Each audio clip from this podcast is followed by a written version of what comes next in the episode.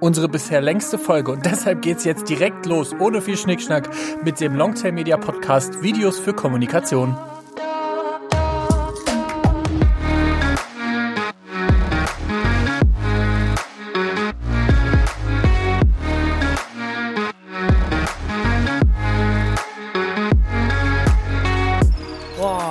Steht an. Wie gehen wir das jetzt genau an? Diese Frage wird mir immer wieder gestellt. Video, wo beginnen wir? Wie geht's weiter und wo endet es? Ja, Mirko. Ja, Video, der Prozess, tönt spannend heute, das Thema, ne? Ja, vor allen Dingen, wo endet es? Ich hoffe in einem Video, weil sonst haben wir irgendwas falsch gemacht in diesem Prozess. Ja, das ist das Zeichen, dass der Prozess erfolgreich war, wenn am Schluss ein, ein Video rausguckt. Aber da komme ich dann auch noch, hier kleiner Teaser, Spoiler, auch noch dazu. Äh, dann ist der Prozess nicht fertig, wenn ein Video da ist. Das stimmt, das, geht stimmt. Aber weiter.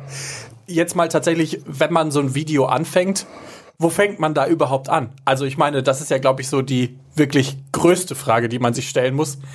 Dann kommen so plötzlich 700 verschiedene Dinge in deinen Kopf, wora- woran man theoretisch alles arbeiten kann. Und viele wollen dann als erstes ich habe da mal eine Idee und ich möchte gerne, dass das eine Explosion mit Katzen in einem Schrebergarten sind, um mal kurz die letzte Woche wieder aufleben zu lassen. Und dementsprechend, was mache ich denn als erstes? Ja, eine Idee zu haben ist schon mal gar nicht schlecht. Aber ich will jetzt mal den ganzen gesamten Videoprozess in drei Teile unterteilen. ne? Ja. Die Dreifaltigkeit des Videos sozusagen. Wir haben die Vorproduktion oder die Pre-Production. Dann haben wir die eigentliche Produktion. Das ist eigentlich auch immer das, was die Menschen am meisten berücksichtigen und sehen. Und danach kommt die Post-Production, also was nach der Produktion kommt. Dröseln wir mal diese äh, drei Elemente auf. Äh, was gehört in die Pre-Production? Und Was muss alles, bevor man überhaupt dreht, gemacht werden? Und da wir haben es im Vorgespräch schon gehabt, da müssen die W-Fragen geklärt werden. Ne? Wa- Warum ein Video? Wer soll es angucken? Was ist mein Ziel? Ähm, all das muss ich mir im, im Klaren sein. Und dann muss ich daraus irgendeine Geschichte entwickeln im Idealfall. Ja, äh, die Wie-Fragen, wie ich sie eben so nett formuliert habe, weil ich noch nicht ganz wach bin, offensichtlich. Äh, du hast ja auch eine schöne Mime-App gemacht, das möchte ich noch kurz mal hier hervorheben. Das sieht ganz fantastisch aus. Also in der Pre-Production die W-Fragen. Gibt es denn da eine Priorisierung? Gibt es eine W-Frage, die besonders wichtig ist oder gibt's, sind die alle gleich wichtig? Nee, ich bin, will man sagen, sehr dann selbstsüchtig in dem und dann ist die wichtigste Frage, was will ich erreichen? Also ich als Urheber dieses Videos möchte ja irgendein Ziel erreichen. Ich habe ein Kommunikationsbedürfnis, ich möchte etwas erklären, ich möchte etwas verkaufen, ich möchte Anmeldungen für Newsletter generieren, ich möchte Bewerber, Bewerberinnen für einen Job kriegen, ich möchte irgendwas. Also das steht für mich im Zentrum, was möchte ich erreichen. Dann natürlich auch immer die Frage, äh, wen möchte ich damit erreichen, wo möchte ich die Menschen damit erreichen, äh, je nachdem, in welchem Umfeld ich die, die Menschen anspreche, muss das wieder ein bisschen anders sein.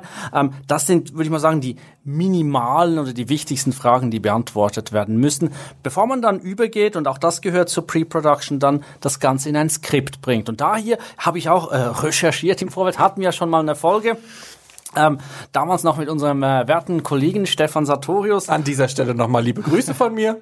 Da wird er sich freuen. Ähm, ja, die Folge ist zwar schon etwas mehr als ein Jahr alt, ähm, aber würde ich sagen, hört rein, weil äh, wie man skriptet, hat sich in diesem Jahr garantiert nicht verändert. Und da haben wir ausführlich darüber gesprochen, ja, was gilt es dann zu beachten, wenn man so ein Skript macht. Ich habe übrigens noch einen Tipp zu den Fragen, die vorher im Vorhinein gestellt werden. Tatsächlich mal ausformulieren. Also viele Leute, wenn sie tatsächlich ein Video produzieren und dann eine Idee haben, dann ist man so super schnell und will dann die Idee aufs Blatt bringen. Also dann will man irgendwie direkt das Skript schreiben. Es hilft aber, sich kurz mal zurückzunehmen, die W-Fragen auch tatsächlich richtig zu beantworten und auch runterzuschreiben, weil dann hat man manchmal so einen anderen Blick darauf und denkt, Ach krass, ja gut, vielleicht kann ich mir den anderen Rest da drüben mit den Explosionen und den Katzen in den Schrebergärten sparen und mache dann lieber vielleicht was, was tatsächlich auf die Zielgruppe zugeschnitten ist. Auch Aber- mit Schrebergärten natürlich, aber Und Feuerwehrfachverein. Feuerwehr, Feuerwehrfirmen bitte. Wenn schon, dann richtig, okay? Aber das Schöne ist, man kann sich dann, wenn du wie sagst, das runtergeschrieben wird, sich selber nicht in die Tasche lügen. Genau. äh, weil man dann sieht man schwarz auf weiß, ah, da habe ich jetzt eine Frage nicht beantwortet oder nicht wirklich konkret beantwortet, sondern ein bisschen, ein bisschen ausgewichen. Und das hilft, wenn man das einfach mal im Grundsatz macht und hat. Das muss auch nicht zwangsläufig für jedes Video von neu gemacht werden. Gerade wenn man im Unternehmen Video produziert, ist es durchaus möglich, dass man die gleiche Zielgruppe mit einem ähnlichen Bedürfnis ansprechen muss. Und da muss man nicht alles von, von Anfang an wieder erarbeiten. Aber wenn man es einmal seriös gemacht hat, dann hilft es, dass, dass man ein Skript äh, gehen kann. Wenn man ein Skript hat, äh, ja, dann sehen wir auch aus dem Skript, okay, was für Locations brauchen wir? Ähm, was für Menschen brauchen wir, die darin auftreten, in welcher Form auch immer. Also das gehört auch in die Phase der Pre-Production, dass ich mir überlege, wo drehen wir das, wenn wir drehen. Ähm, brauchen wir Drehgenehmigungen dafür? Müssen wir Tageszeiten berücksichtigen? Müssen wir Wetter berücksichtigen? Halt all die Dinge sich im Vorfeld überlegen. Äh, beim Casting dasselbe habe ich Schauspielerinnen, Schauspieler, arbeite ich mit Kolleginnen, Kollegen aus meinem Unternehmen. Sind die einverstanden? Haben die Zeit? Haben die Bock? All die äh, Dinge, ja, die da geklärt werden müssen, möglichst im Vorfeld, bevor man dann da aufschlägt mit, mit versammelter Mannschaft und, und dann drehen will. Ja, und auch zur Vorbereitung gehört neben der Location und wer und was und wie und wo, äh, gehört es auch ein bisschen dazu, äh, nochmal zu organisieren, wann wir das alles drehen, in welcher Form das alles gedreht wird und natürlich auch vielleicht so eine Art, ja, ich hasse das Wort eigentlich selber, weil das so überprofessionell klingt, obwohl es eigentlich nur eine Übersicht ist, eine Dispo zu schreiben, wo man einfach nochmal so einen Überblick hat, okay, wir müssen am 10.10. .10. um 10 Uhr da sein und dann um 12 Uhr da sein, weil sonst die Location zumacht oder was auch immer, sich das einfach auch nochmal in einen Ablauf schreiben, damit man quasi sieht, ah, da gibt's keine Überschneidung, ich bin nicht an zwei Drehorten gleichzeitig da oder habe dann im schlimmsten, zwei, äh, schlimmsten Fall zwei Kamerateams, die das abdecken müssen, damit man das quasi nochmal sieht. Und das ist auch ein Punkt.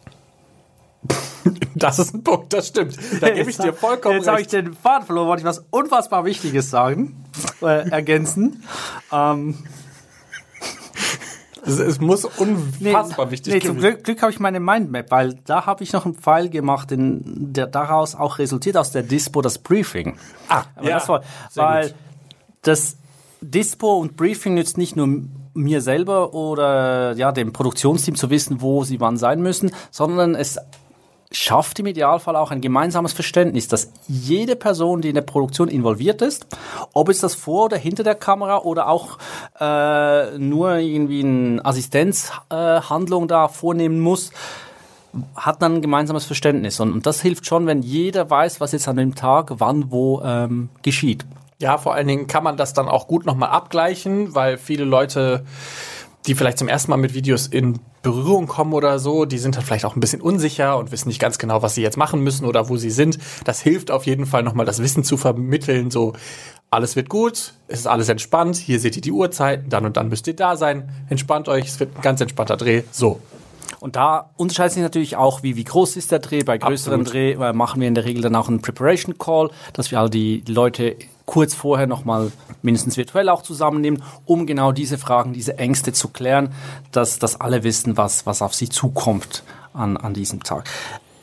Dann, aber was auch zur ersten Phase der Pre-Production für mich gehört, ist dann bereits weit nach hinten schauend den Abnahmeprozess mhm. zu organisieren. Gerade wenn es, und ich muss sagen, egal wie früh Videos beginnen, in der Regel wird es am Schluss hinten immer knapp. Ja, ich verstehe das auch ehrlicherweise überhaupt gar nicht. Es ist bei jedem Video bisher so gewesen. Ich weiß nicht, hat, hat das, vielleicht ist das so ein Video-Ding, dass alle immer ganz zum Schluss noch irgendwelche Änderungen reinschmeißen müssen. Nee, ich glaube, es, es gibt so ein, ein, äh, ein Gesetz, das ist ähm, Murphys oh, Gesetz. Nein, Murphys Law ist was anderes. Ha, das müssen ich jetzt recherchieren und nach. Ähm, vielleicht, wenn du nachher sprichst, kann ich das parallel äh, suchen, dass es immer so viel Arbeit ist, wie Zeit übrig ist. Also wenn man eine Stunde, einen Tag, äh, fünf Tage dafür kriegt, dann braucht die Erfüllung dieser Aufgabe genau auch diese Zeit. Ähm, Mirko versucht jetzt das parallel zu recherchieren, weil ich das hier nicht äh, aus meinen grauen Zellen hervorzaubern konnte. Das ist das Parkinson'sche Gesetz. Genau, genau. Danke an dieser Stelle an Wikipedia.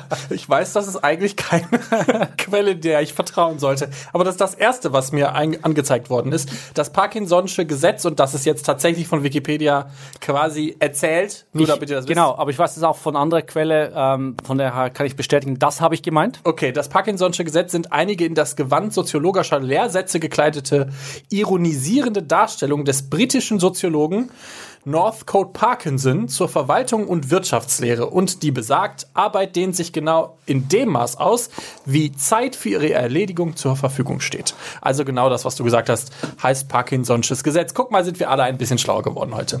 Und das bringt mich genau zum Punkt, dass man im Vorfeld schon dann den Abnahmeprozess plant.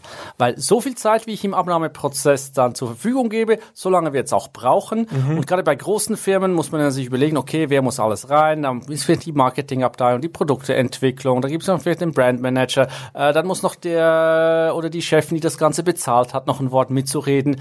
Einfach, dass man dieses Abnahmeprozedere plant, dass man die Involvierten bereits ähm, ja, informiert, dass da was kommt, dass die auch die Zeit dazu haben, dass das nicht unnötig in die Länge gezogen wird. Ähm, weil, weil sonst dreht dann das am, am Schluss sehr viele Kreise. Ja, alles schon erlebt. Aber ich muss auch sagen, es gibt auch manchmal Abnahmeprozesse, die gehen sehr schnell. Also ich habe schon alles erlebt, aber da kommen wir gleich zu, weil wir sind noch nicht bei der Post-Production, bei der dritten Phase dieses fantastischen äh, Podcasts von Videoprozessen, nicht Prozess, äh, ist ja auch egal, ihr versteht schon, was ich meine. Äh, wir sind jetzt quasi mit der Pre-Production so gut wie fertig, würde ich jetzt sagen. Hast ja. du noch, genau. Und um, dann, ähm, was ich ja da noch anfügen muss, das, das sind jetzt auch nicht harte Grenzen, das kann ja. durchaus verschwimmen. Gerade bei großen Projekten, da werden beispielsweise gewisse Szenen bereits gedreht, wo an anderen noch geskriptet wird. Vielleicht ist es eine weitere Szene dann auch schon im Schnitt, ist aber noch nicht alles abgedreht. Also die drei Phasen können natürlich dann auch verschwimmen. Ja, das geht. Aber gehen wir jetzt rüber zur Production und das ist eigentlich auch das, was, wo ich am wenigsten dazu äh, mir im Vorfeld jetzt äh, notiert habe, weil das ist zwar das Offensichtlichste, aber ich sage mal, das am wenigsten spektakuläre.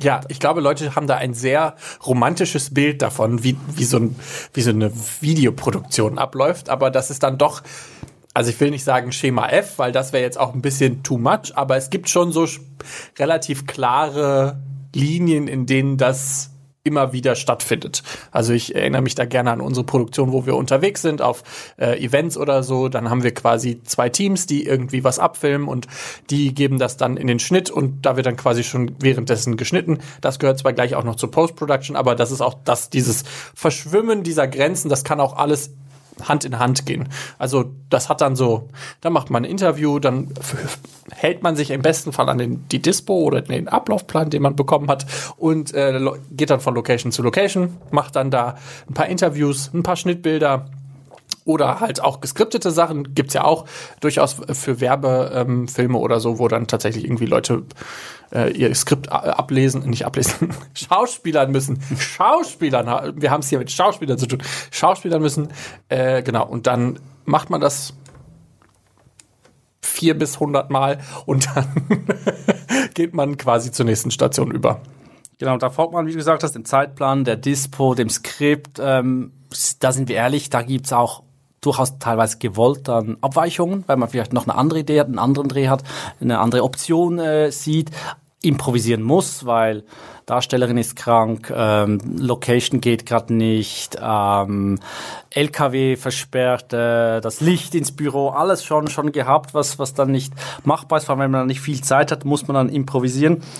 Aber wichtig an der Stelle ist, weil was, was ich immer erlebe, dass äh, das Gefühl aufkommt, okay, jetzt ist Drehschluss, jetzt haben wir alles im Kasten, jetzt ist eigentlich der Job erledigt. Und in der mittlere Teil, die, die Produktion ist eigentlich nur ein ganz, ganz kleiner Teil des gesamten Prozess.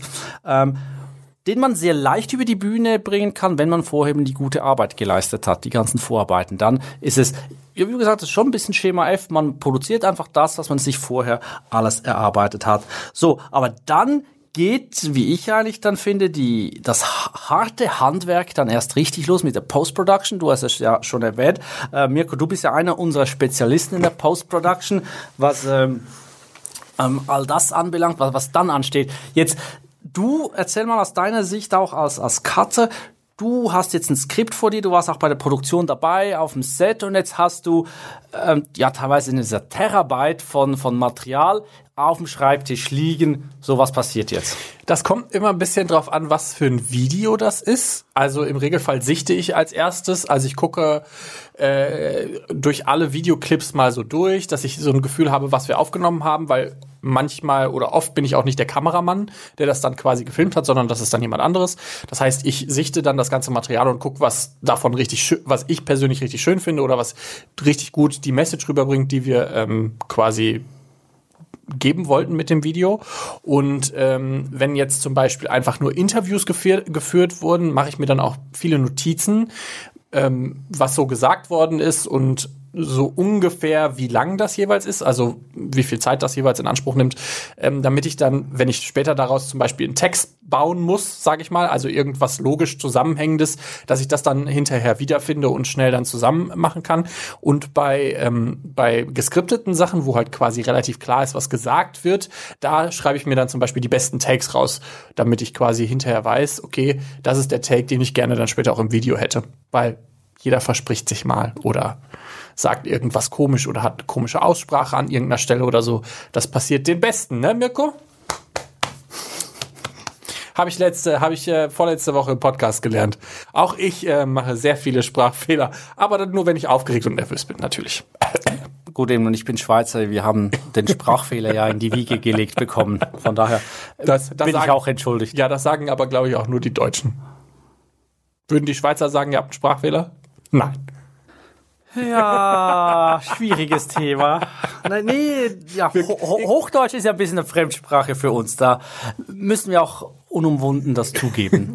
Und die ganzen Schweizer gehen jetzt auf die Barrikaden, fluten unsere Social Media Kanäle und bombardieren uns mit Kom Kommentaren, wie wir denn wagen könnten, die Schweizer schöne, das Schwa schöne Schweizerdeutsch so runterzumachen. Nee, ich habe nicht das Schweizerdeutsch oder Schweizerdeutsch ja das, äh, gesagt, das weil das Hochdeutsch der Schweizer. So. Das ist eine andere Sprache. Ja, und, ja, sorry, ähm, ich habe es ich hab's kurz verdrängt in meinem Kopf.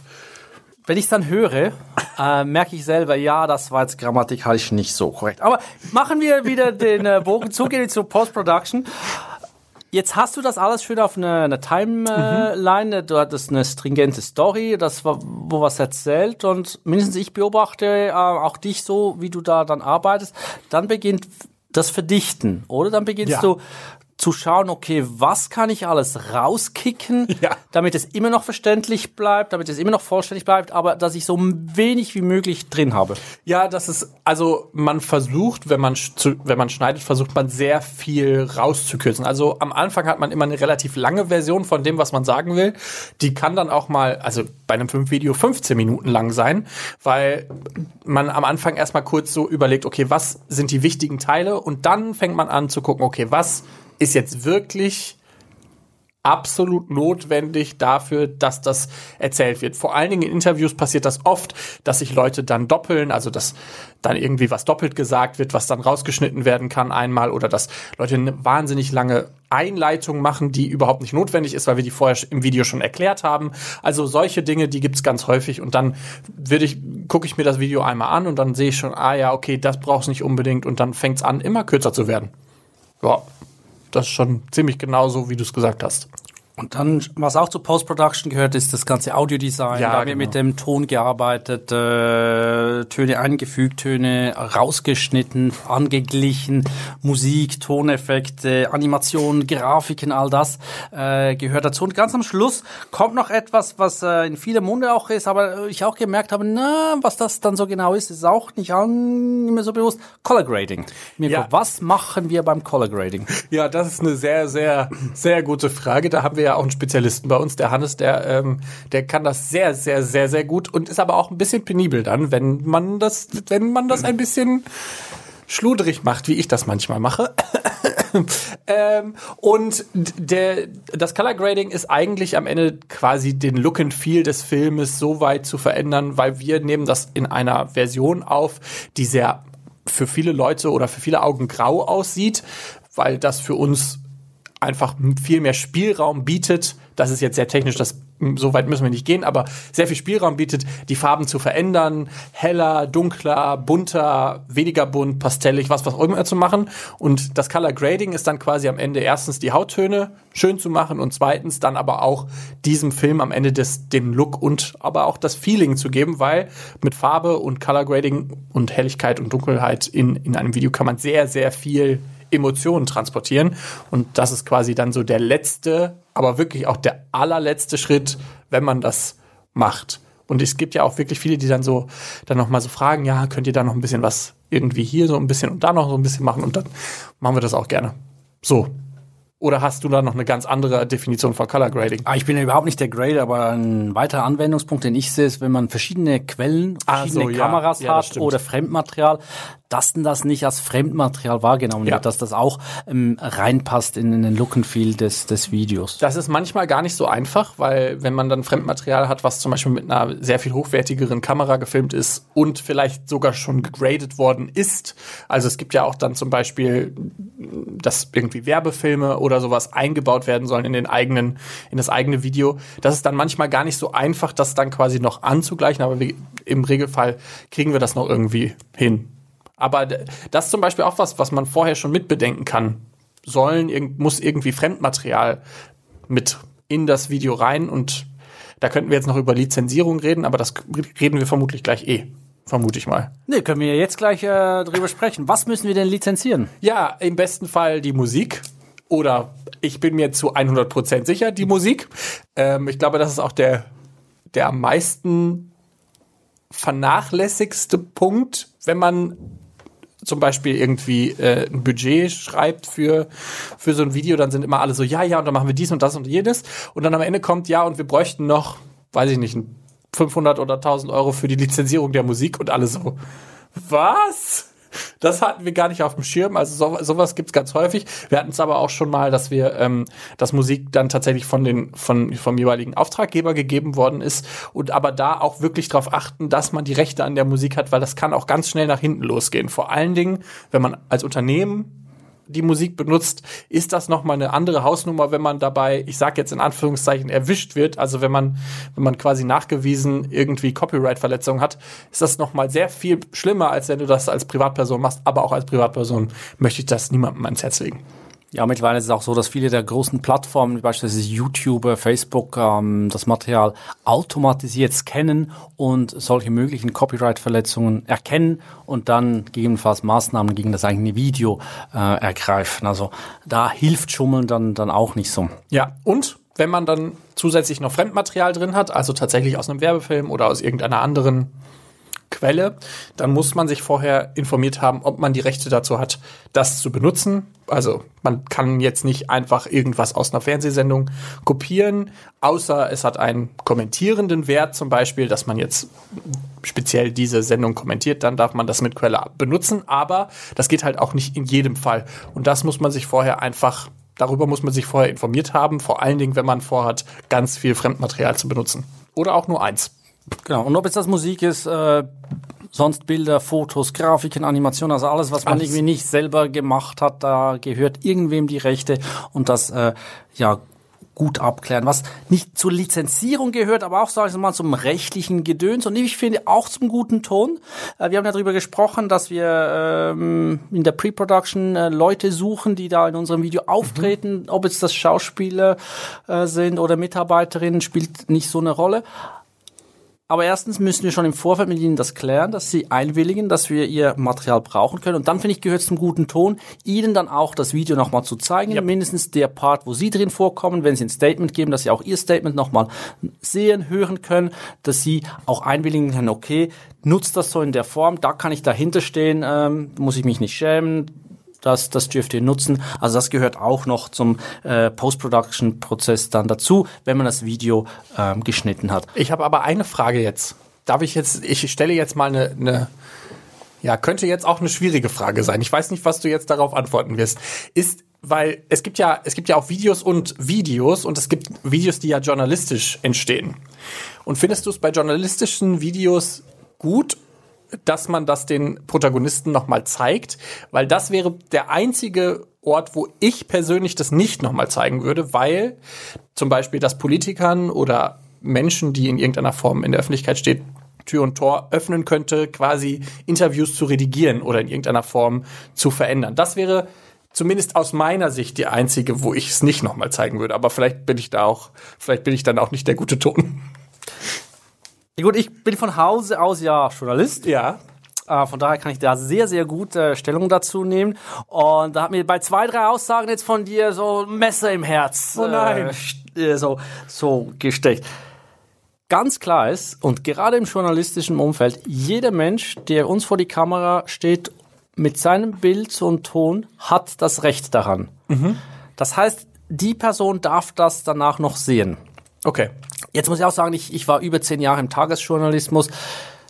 Ich, keine mathematische Präzision, aber für so 99,5 Prozent der Fälle wollten es die Menschen gar nicht sehen. Es war die Zeit nicht dafür da. Äh, Wenn es sehr kritisch war, dann äh, ja, wurde es vielleicht vom, vom Anwalt sogar ähm, eingefordert. Aber dieses Recht musst du Okay. den Protagonisten zugestehen, ob sie davon Gebrauch machen oder nicht.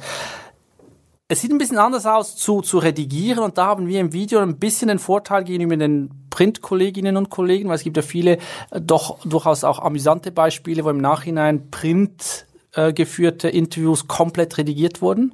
Ist beim Video ein bisschen schwierig, weil was auf Band ist, ist auf Band.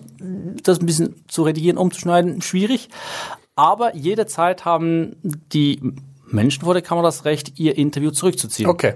Also das ist journalistischer äh, Kodex, ist äh, auch äh, rechtlich, äh, würde ich behaupten, so verbrieft, das Recht am eigenen Bild und Ton. Man kann immer noch, jetzt sage ich als Journalist, sich darüber hinwegsetzen und sagen, das öffentliche Interesse ist höher zu gewichten als das Individualinteresse, gerade weil du das Beispiel äh, Politiker oder so angebracht hast. Da ist natürlich das öffentliche Interesse kann da durchaus höher gewichtet werden und, und dass man das dann trotzdem verwendet, weil die Person das so gesagt hat. Aber Okay. Aber gut, das ist ja schon mal eine gute, gute, gute Info, weil ich hatte tatsächlich ganz lange Zeit irgendwie das so im Gefühl, dass, dass das bei journalistischen Arbeiten nicht so gang und gäbe ist, dass man das nochmal zeigt. Aber vielleicht habe ich das auch äh, einfach. Also im, im Print war es gang und gäbe. Es geht auch so weit, dass mittlerweile gewisse äh, Menschen oder PR-Firmen dann verlangen den gesamten Artikel und, und da auch beginnen darin umzuschreiben. Auch bei geschriebenen Artikeln nur die direkte Zitierung muss vorgelegt werden. Okay. Also wenn ich dann als Journalist was beschreibe, äh, wenn ich aus anderen Quellen zitiere, das nicht. Aber Okay. direktes Zitat oder eben im Video ein Statement, das muss Okay, durchaus das- vorgelegt werden. Okay, das, um das okay, das verstehe ich dann in dem Fall. Alles klar. Guck mal, dann äh, habe ich heute schon zwei Sachen gelernt. Ich bin echt stolz. Heute läuft. Wir sind, äh, wir waren bei der Lizenzierung. Sorry, jetzt kurz Ja, da würde ich sagen, da haben wir jetzt alles lizenziert. Wir haben jetzt ein Video, wir, wir spielen es raus und da kommen jetzt auch die meisten machen hier Sekt äh, auf äh, große Premiere. Juhu, Job ist erledigt. Auf Wiedersehen. Äh, Video ist, ist durch. Tschüss, äh, schickt uns die Rechnung. Jein. Also ich würde sagen, es Da- ist ja auch schon so ein bisschen so, dass dann der größte Teil durch ist, aber es gibt da ja noch so ein bisschen, was da dran hängt. so Genau, einem und das ist eigentlich matchentscheidend. ja schon. Ob, ob das Video jetzt irgendwie Erfolg hat oder nicht, weil ich kann noch so ein geiles Video machen, wenn ich es aber dann nicht richtig rausbringe, Und keiner sieht, dann schwierig. Und, und was meine ich mit, mit richtig rausbringen? Also ich muss das auf meinen Kanälen entsprechend aufbereiten. Beispielsweise YouTube. Ich möchte es auf YouTube haben. Das heißt, ich muss es da entsprechend hochladen, ich muss es vertaggen, ich muss einen knackigen Titel, ich muss ein Lied haben. Ich muss, und das geht auch ganz oft vergessen, das gehört dazu, ich muss ein cooles Vorschaubild haben, ein Thumbnail. Und nicht hier, husch, husch, oh, ich, ich klicke irgendeins aus dem Video und papp das noch ran, sondern das sollte auch durchdacht sein, sollte ein Konzept haben und sollte, ja, im Idealfall auf das Video schmackhaft äh, da machen. Ja, und auch die ganze Vermarktung im Nachhinein. Also es gibt dann ja auch noch die Möglichkeit, ähm, das tatsächlich mit Werbebudget zu unterlegen. Ähm, ich glaube, dass das vielen auch schon bewusst ist, dass das geht. Aber diese ganzen Sachen, also sowohl zum Beispiel SEO-Optimierung, dass dann die ähm, Beschreibungstexte richtig sind, dass die auch gefunden werden, dass die Hashtags darunter richtig sind, dass die Videos gefunden werden, dass dann äh, das Thumbnail richtig ist, das gehört alles noch mit zu danach. Und ich würde sogar noch so weit gehen, zu sagen, dass ein Video auch nicht dass das auch manchmal sich auch noch verändern kann im Nachhinein. Also es kann immer noch sein, dass das zum Beispiel in einem anderen Kontext nochmal wiedergegeben wird oder so und man das dann nochmal für einen anderen Kontext vielleicht ein bisschen umschneidet und dann nochmal benutzt. Also das kann man so ein bisschen als Work in Progress passt heute zu unseren Prozess, äh, Prozessen der Videoproduktion. Äh, kann man das so ein bisschen als Work in Progress sehen, finde ich ja auch zu sehen, okay, wenn ich das wieder ein bisschen verändere, aber vielleicht auf der gleichen Plattform, gleiche Zielgruppe, performt es besser, schlechter. Dann eben, du hast gesagt, für eine andere Plattform aufbereiten. Im Idealfall denkt man das natürlich schon mit. Ähm, dann macht man sich das Leben einfacher. Aber auch da ist, ist es nicht fertig und, und ich brauche es einfach überall, sondern ah, oh, jetzt kommt noch diese neue Plattform. Hm, können wir das Video irgendwie, was wir da haben, umschneiden und dann wiederverwenden? Ähm, und dann ganz wichtig, messen auswerten. Ja. Weil das ist auch wichtig, wenn man in Zukunft Videos machen äh, will, dass man weiß, okay, warum hat vielleicht äh, das Video auf welcher Plattform, warum, um die W-Fragen hervorzukramen, funktioniert. Äh, oder wenn ich Budget wieder brauche und dann sag hier Marketing, ja, was ist der Return on Invest von, von Video? Und wenn ich das messe, kann ich das auch nachvollziehen im Idealfall oder ich sehe, ja, Video hat es dann doch nicht so gebracht. Wobei hier kann ich natürlich schon sagen, als Videoproduzent messen, weil bei, bei den Kampagnen, die wir sehen, sehen wir auch den durchschlagenden Erfolg, der Video hat auf diesen Kanälen. Von daher, meine Empfehlung ist immer messen, dann kann man auch argumentieren dann für ja, weitere Produktionen. Ja, und äh, tatsächlich auch vielleicht so ein bisschen die Plattform mit einberechnen. Weil es gibt ja zum Beispiel YouTube, wenn das, wenn man die monetarisiert und das jetzt zum Beispiel nicht geeignet ist für Monetarisierung, aus welchen Gründen auch immer, dann weiß man, dass das zum Beispiel weniger Leute sehen, als wenn es wirklich auch mit Werbung unterlegt werden könnte, weil das natürlich auch für YouTube interessanter ist, das dann an viele Leute auszuspielen. Aber solche Dinge dann halt auch einfach mit, mit einbeziehen. Okay, wie funktioniert Facebook? Wie funktioniert YouTube? Wie funktioniert TikTok? Also warum oder zu welchen Zeiten oder in welchen Kontexten kann ich das am besten posten, damit es dann auch im besten Fall die größtmöglichen Audiences bekommt.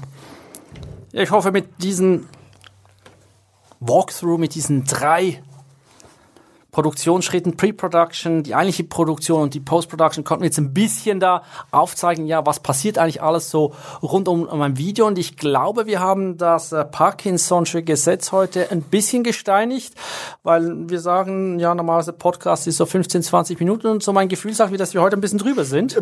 Ein bisschen. Aber wir haben auch zwei Ausflüge gemacht, die ich sehr, sehr spannend fand. Also ich weiß jetzt, dass Arbeit sich vielleicht an die Zeit anpasst und viel, viel wichtiger weiß ich jetzt, dass auch journalistische Arbeiten erst noch vom Protagonisten abgenommen werden müssen sogar. Ja, ich glaube, es liegt auch ein bisschen daran, dass wir hier in unserem schönen Studio in Köln hier ähm, am Abend mit einem Kölsch hier uns gegenüber sitzen. So. Das macht es natürlich dann auch ein bisschen entspannter. Aber ich will jetzt auch nicht viel mehr in die Länge ziehen. Mirko, Mirko, ich übergebe dir das, das letzte Schlusswort. Ja, äh, wenn ihr uns irgendwo noch nicht gefunden haben solltet, weil ihr jetzt schon auf unserer Webseite seid, dann äh, gibt's uns auch überall anders, Spotify, iTunes, da wo es Podcasts gibt. Ansonsten könnt ihr uns immer fragen und in irgendeiner Weise Anregung, Kritik schicken. Dann schickt ihr das einfach an hallo at longtailmedia.de oder hallo at longtailmedia.ch. Und das gleiche gilt für unsere fantastische Webseite, die ich vor ähm, vier Wochen war es, glaube ich, wirklich 15 Mal vorgelesen habe. www.longtailmedia.de oder www.longtailmedia.ch. So, das war's. Hast du noch was zu sagen? Ja, tschüss. tschüss. Bis in zwei Wochen.